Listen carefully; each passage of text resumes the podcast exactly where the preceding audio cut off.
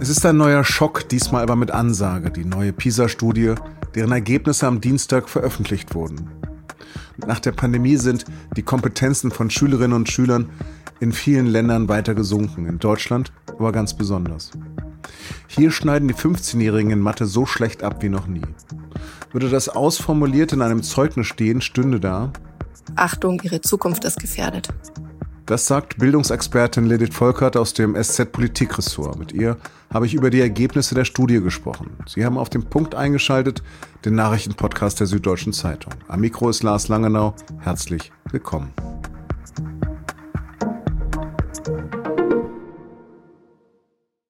Corona, das war Ausnahmezustand über mehr als zwei Jahre, auch in den Schulen. Teilweise mit Distanzunterricht, was nur bei ein paar wenigen Schülerinnen und Schülern zu mehr Selbstständigkeit geführt hat. Deutlich mehr sind irgendwie auf der Strecke geblieben.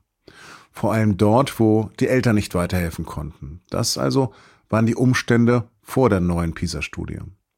Für die sind in Deutschland mehrere tausend Schülerinnen und Schüler aller Schularten getestet worden, weltweit mehr als 600.000. Vor allem eins hat OECD-Experte Francesco Abisati alarmiert.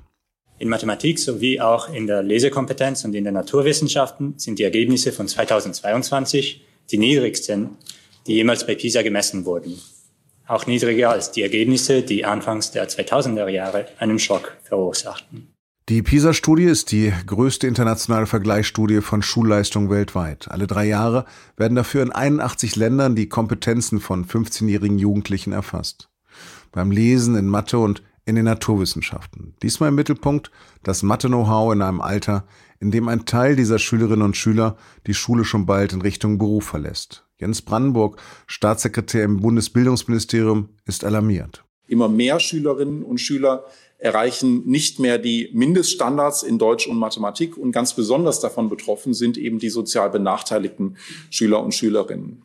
Was jetzt zu tun ist, darüber habe ich mit meiner Kollegin Lilith Volkert aus dem SZ Politikressort gesprochen. Lilith, wie bewertest du denn die Ergebnisse dieser PISA-Studie mit einer Schulnote? Also schaut man sich nur das durchschnittliche Ergebnis an, da liegt Deutschland ziemlich genau im Mittelfeld der OECD-Länder. Da würde ich mal sagen, das ist so drei bis drei minus. Jetzt ist es aber so, dass nicht alle Schülerinnen und Schüler in Deutschland gleich gut sind. Es gibt schon noch ein paar, die sind sehr gut, die werden, es werden immer weniger. Und es gibt einen sehr großen Teil, das ist fast ein Drittel, der ist eigentlich noch annähernd auf Grundschulniveau. Und das ist natürlich schon sehr besorgniserregend, weil das sind Leute, die wahrscheinlich bald von der Schule abgehen und einen Beruf lernen sollen. Und deswegen würde ich jetzt mal sagen, in einem ausformulierten Zeugnis würde wahrscheinlich die Bemerkung stehen, Achtung, Ihre Zukunft ist gefährdet. Wie kann es denn sein, dass immer mehr Schülerinnen und Schüler Abitur machen, wenn gleichzeitig der Leistungsdurchschnitt immer schlechter wird? Also das bedeutet ganz äh, offenbar, dass das Leistungsniveau sinkt.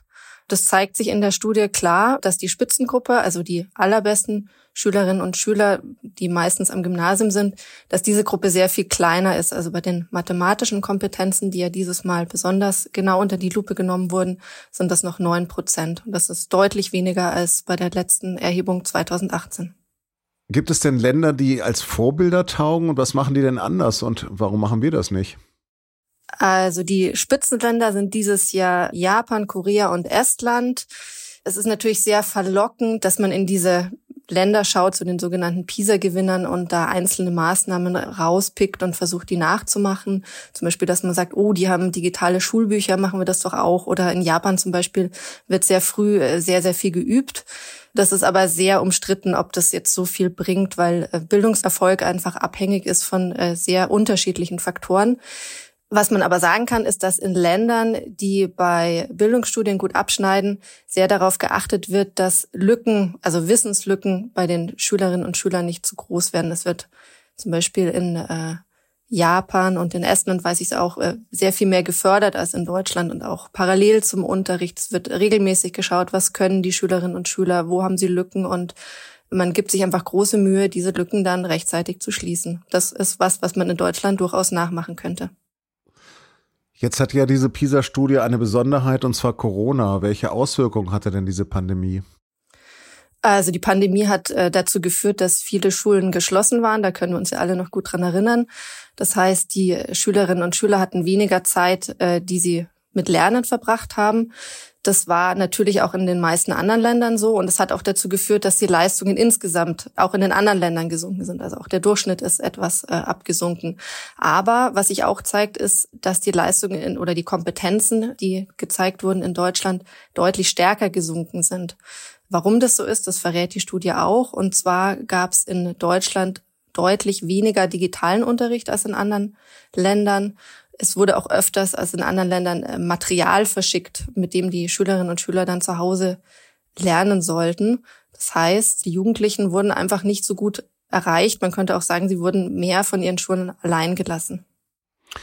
Aber mal schneidet Deutschland wieder in einer Kategorie besonders schlecht ab bei den Bildungschancen für Kinder aus migrantischen Familien. Warum werden wir da einfach nicht besser? Also ich glaube, diese Herausforderung wird einfach nicht ernst genug genommen, da wird zu wenig getan. Es ist ja so, dass immer mehr Kinder nicht gut genug Deutsch sprechen, um wirklich dem Unterricht gut folgen zu können. Und dann verstehen sie natürlich auch keine Textaufgabe in Mathematik und können die auch nicht lösen. Und ich sehe hier schon die Schulen in der Pflicht, diese Kinder und Jugendlichen so zu fördern äh, und ihnen die Sprache so gut beizubringen, dass sie dem Unterricht folgen können. Das berührt aber auch ein ganz grundsätzliches Problem, was auch bildungsferne Familien betrifft. In Deutschland wird sehr stark erwartet, dass Eltern ihre Kinder unterstützen, was die Schule angeht, also dass sie bei den Hausaufgaben helfen, sie abfragen oder auch Nachhilfe organisieren, wenn es nicht so gut läuft.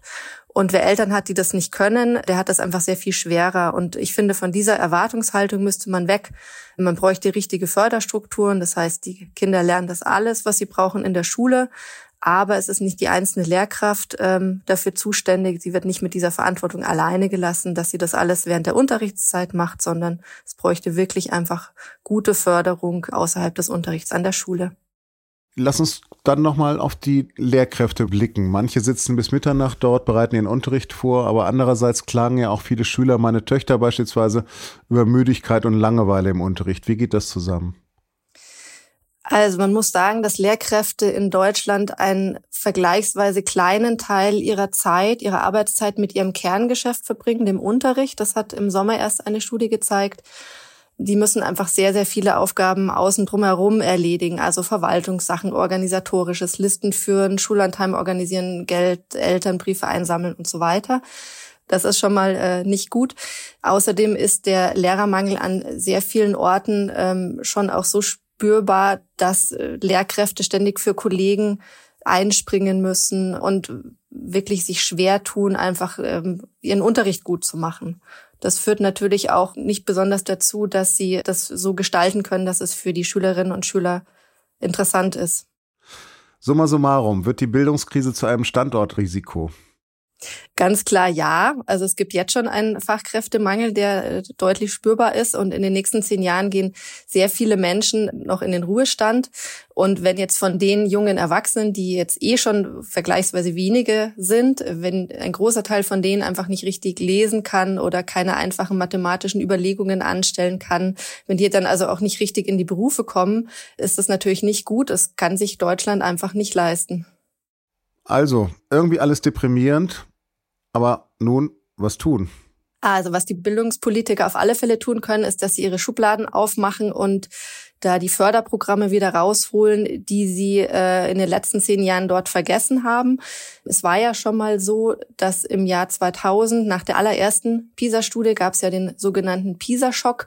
Alle sind sehr erschrocken, dass Deutschland so schlecht abgeschnitten hat. Und damals hat man sehr viel gemacht und unternommen, was sich dann eben auch in Ergebnissen niedergeschlagen hat. Nur leider ist der Bildungspolitik dann vor etwa zehn Jahren die Puste ausgegangen. Viele Programme sind ausgelaufen und heute sieht man auch das Ergebnis. Deswegen wäre meine Empfehlung zurück auf Los und alles nochmal von vorn. Lilith, hab herzlichen Dank. Gerne. Tschüss. Die neue PISA-Studie beschäftigt uns natürlich auch beim Thema des Tages in der SZ vom Mittwoch. Ich habe Ihnen dazu in den Show Notes ein paar wichtige Texte zu der Bildungsmisere verlinkt. Seit fünf Wochen kämpft Israel mit einer Bodenoffensive im Norden des Gazastreifens gegen die Hamas. Jetzt rückt das israelische Militär auch weiter in den Süden des Gazastreifens vor. Israel geht davon aus, dass noch insgesamt 137 israelische Geiseln in Gaza festgehalten werden. Mit der sich ausweitenden Bodenoffensive wird aber auch die Kritik am israelischen Vorgehen immer lauter. Hilfsorganisationen sprechen vom unerträglichen Leid für die Zivilbevölkerung. Trotz aller frommen Beteuerung, gerade bei der Weltklimakonferenz, wird der weltweite Ausstoß von CO2-Emissionen in diesem Jahr ein neues Rekordhoch erreichen. Laut einer Studie von Wissenschaftlern des Global Carbon Project erreicht der Ausstoß durch das Verbrennen fossiler Energieträger wie Kohle und Gas fast 40 Milliarden Tonnen. Abermals mehr als im vergangenen Jahr. Regional ist das sehr unterschiedlich verteilt. In Indien etwa nahmen die Emissionen um mehr als 8 Prozent zu, in China um 4 Prozent. Zur gleichen Zeit sank der Wert etwa in Europa um mehr als 7 Prozent.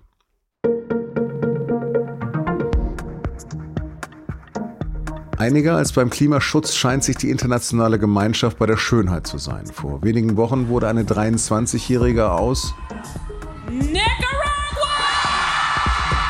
zur Miss Universe gewählt.